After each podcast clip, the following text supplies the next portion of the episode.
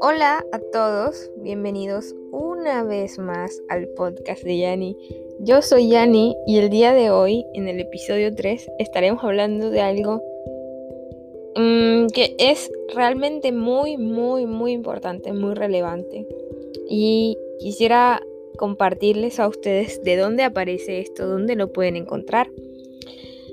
Eh, entonces, para descargar, por ejemplo, los PDFs de las lecturas que aquí analizamos, pues usualmente los descargo de una página web, de un blog que se llama Neville en español, eh, escrito por Manu Anderson. Entonces es súper fácil, solamente entran a Google y escriben Neville Goddard en español y les aparecerán múltiples, múltiples blogs. Y a mí me gusta mucho el de Manu Anderson porque aparece pues la compilación de conferencias en PDF. Entonces el día de hoy estaremos leyendo una conferencia que se llama Conciencia, o es el título, pero tiene muchos títulos dentro de sí. Entonces es como un compilado de muchos temas. Y el tema del día de hoy se llama ¿Cómo funciona la ley? ¿Cómo funciona la ley? Obviamente que hablamos de la ley de asunción. Entonces estaré leyendo y haciendo la reflexión dentro de la lectura. ¿Cómo funciona la ley? La ley de la cosecha idéntica o de causa y efecto es impersonal y puede ser usada para traer a tu experiencia cualquier cosa que tú puedas concebir. ¿Qué significa que sea impersonal? Pues que realmente no es una ley que aplique para cierto tipo de personas o que sea beneficiosa para cierto tipo de personas, sino que realmente no conoce de estos juicios que hacemos nosotros. Entonces, simplemente es una ley que sirve para todo el mundo y puede traer cualquier experiencia que tú quieras concebir, sin mirar si es buena o si es mala. ¿Ok? O si eres bueno o si eres malo. dice después, ya que la creación está terminada, todo estado posible ya existe. Tu fusión con un estado en particular causa que ese estado se proyecte en tu pantalla del espacio. Esta ley no se puede cambiar o romper y siempre reproduce en tu mundo exterior el duplicado exacto de cualquier creencia que consientas como verdadera. Duplicado exacto de cualquier creencia. ¿Ok? Entonces ya de una vez estamos viendo que no es exactamente lo que quieres, sino lo que crees que es posible. Y que en la pantalla de tu mundo, un duplicado exacto de aquello que crees que es posible es lo que vas a experimentar. Si quieres cambiar tu mundo, debes cambiar tus creencias. Janina, ¿cómo sé cuáles son mis creencias? Observa tu mundo. Tu mundo es el que te va a indicar cuáles son tus creencias. Porque el mundo es un, duplicado de tus creencias. Entonces, si no puedes saber cuáles son tus creencias, sí puedes saber cómo está tu mundo. Puesto que la conciencia es la única causa, no puedes culpar a los demás por las condiciones que actualmente existen en tu mundo. Ni pueden el destino o la suerte ser la causa de lo que ahora estás experimentando. Nada puede alterar el curso de los acontecimientos en tu vida excepto un cambio en tu conciencia. Lo que sea que esté ocurriendo en tu mundo ahora, aunque parezca real y un hecho inalterable, es un reflejo de la actividad anterior de tu propia conciencia. Esto, inalterable no es, no es inalterable. Si yo llegué a caer en ese estado de conciencia, significa que hubo una alteración de algo que yo estaba creyendo anteriormente. Lo alteré y ahora estoy experimentando esto. Porque yo no nací así. Yo alteré mi realidad para caer en este estado de conciencia y la alteré a través de una creencia. Así que si alguna vez lo alteré, este estado, este presente también puede ser alterado. Solo que mi creencia de que es inalterable es la que lo mantiene así. Por lo tanto, un cambio de conciencia reflejará ese cambio en el futuro, tan ciertamente como las creencias pasadas reflejan el presente. El hombre es pura conciencia sin forma, y lo que él se concibe ser es una ilusión o reflejo de las ideas particulares que sostiene como verdades. Potencialmente nosotros somos todo, todo. Por eso potencialmente podemos experimentar cualquier cosa. Y experimentamos exclusivamente aquellas ideas particulares que sostenemos como verdades. Si yo quiero cambiar esa idea, esa verdad, tengo que cambiar esa idea. Si quiero cambiar esa realidad que parece inalterable, lo que tengo que cambiar es la idea, porque la idea es solo una ilusión. Estas ilusiones existen solo mientras el hombre enfoca su atención sobre ellas y les da vida. La mente consciente se forma creencias y opiniones a partir de la evidencia de los sentidos o el mundo exterior percibido. El poder creativo dentro de cada uno de nosotros acepta como cierto lo que la mente consciente imprime sobre él. Tu poder creativo toma esas ideas que son pensadas con sentimiento y las proyecta en tu mundo exterior.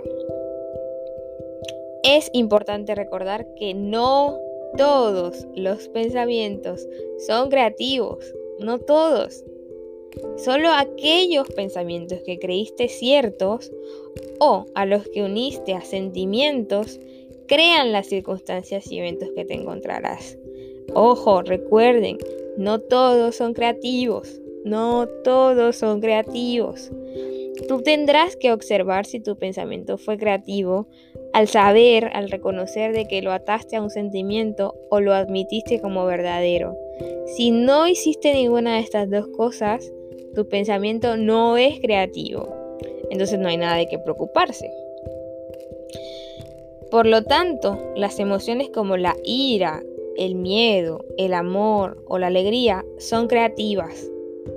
Todas las emociones son creativas. Ninguna se excluye de ser creativa. Y si mis pensamientos están atados a alguna de esas emociones, serán creativos. Eso es lo que yo tengo que observar realmente. ¿Qué he hecho con mis pensamientos? ¿A qué situaciones los he atado? ¿A qué emociones los he atado? Y si los he admitido como verdad.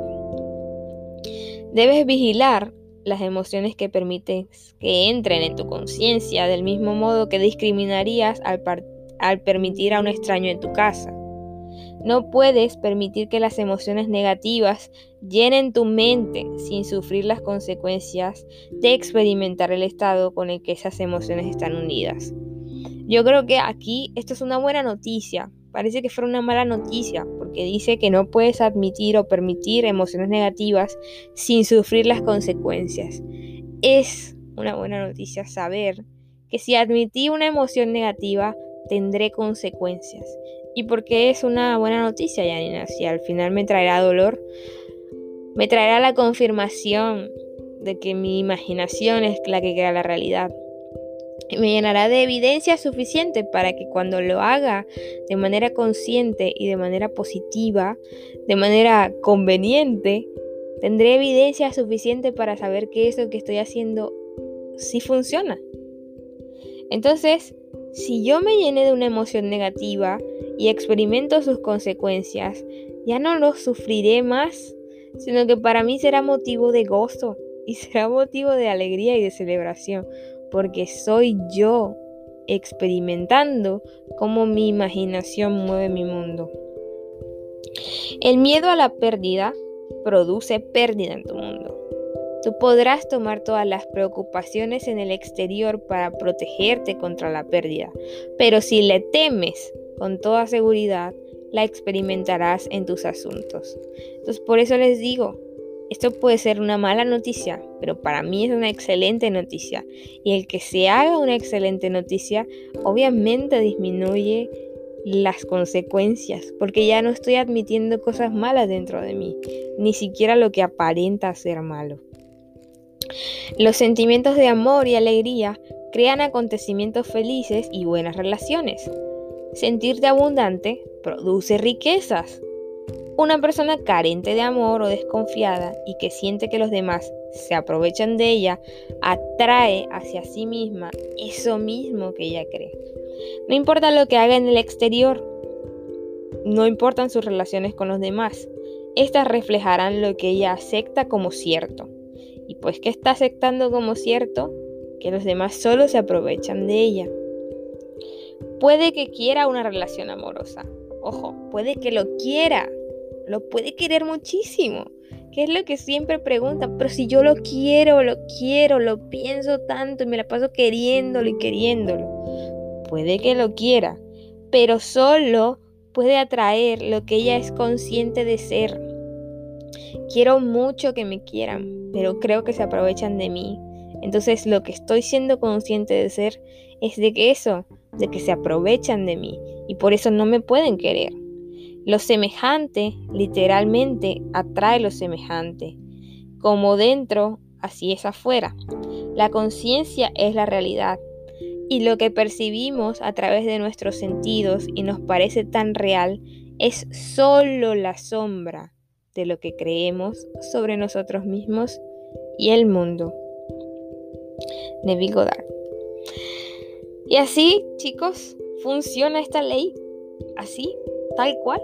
Solamente concibes, solamente esto que te está pasando, es esta es la vuelta que le tienes que dar a todo esto. La vuelta es la siguiente. La imaginación ya no es lo que es ficticio, sino que es lo que es verdadero.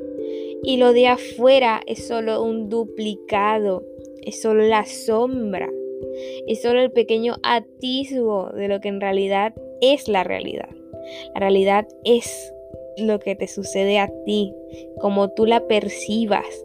Eso es la realidad y tu realidad comienza a cambiar afuera o su duplicado comienza a dar cambios afuera si cambias por dentro.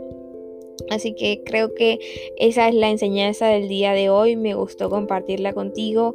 No te olvides de seguirme en mis redes sociales. Me encuentras en Instagram como arroba el planeta de Yani, J-E-A-N-I, Yani. Y me encuentras en YouTube también. Por ahí tengo algunos cuantos videos.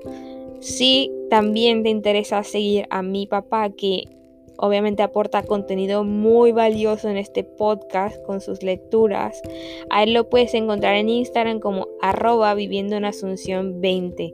Y no te olvides de que tenemos sesiones de coaching uno a uno. Es decir, si tú quieres que yo te enseñe a utilizar la ley, si tú quieres que yo te ayude a reconocer tus creencias, si tú quieres cambiar tu realidad, solamente contáctame y allí lo podemos solucionar. Hay paquetes de sesiones que van desde dos sesiones hasta cuatro sesiones. Y recuerda que todas las sesiones que contrates este mes tienen acceso gratuito a la masterclass para atraer a tu persona específica, dietas mentales y persona específica. Entonces no te olvides, no te olvides de nosotros. Y ya sabes, cómo aplicar la ley. Me encantó hablarte esta mañana y que tengas un excelente resto de día. Adiós.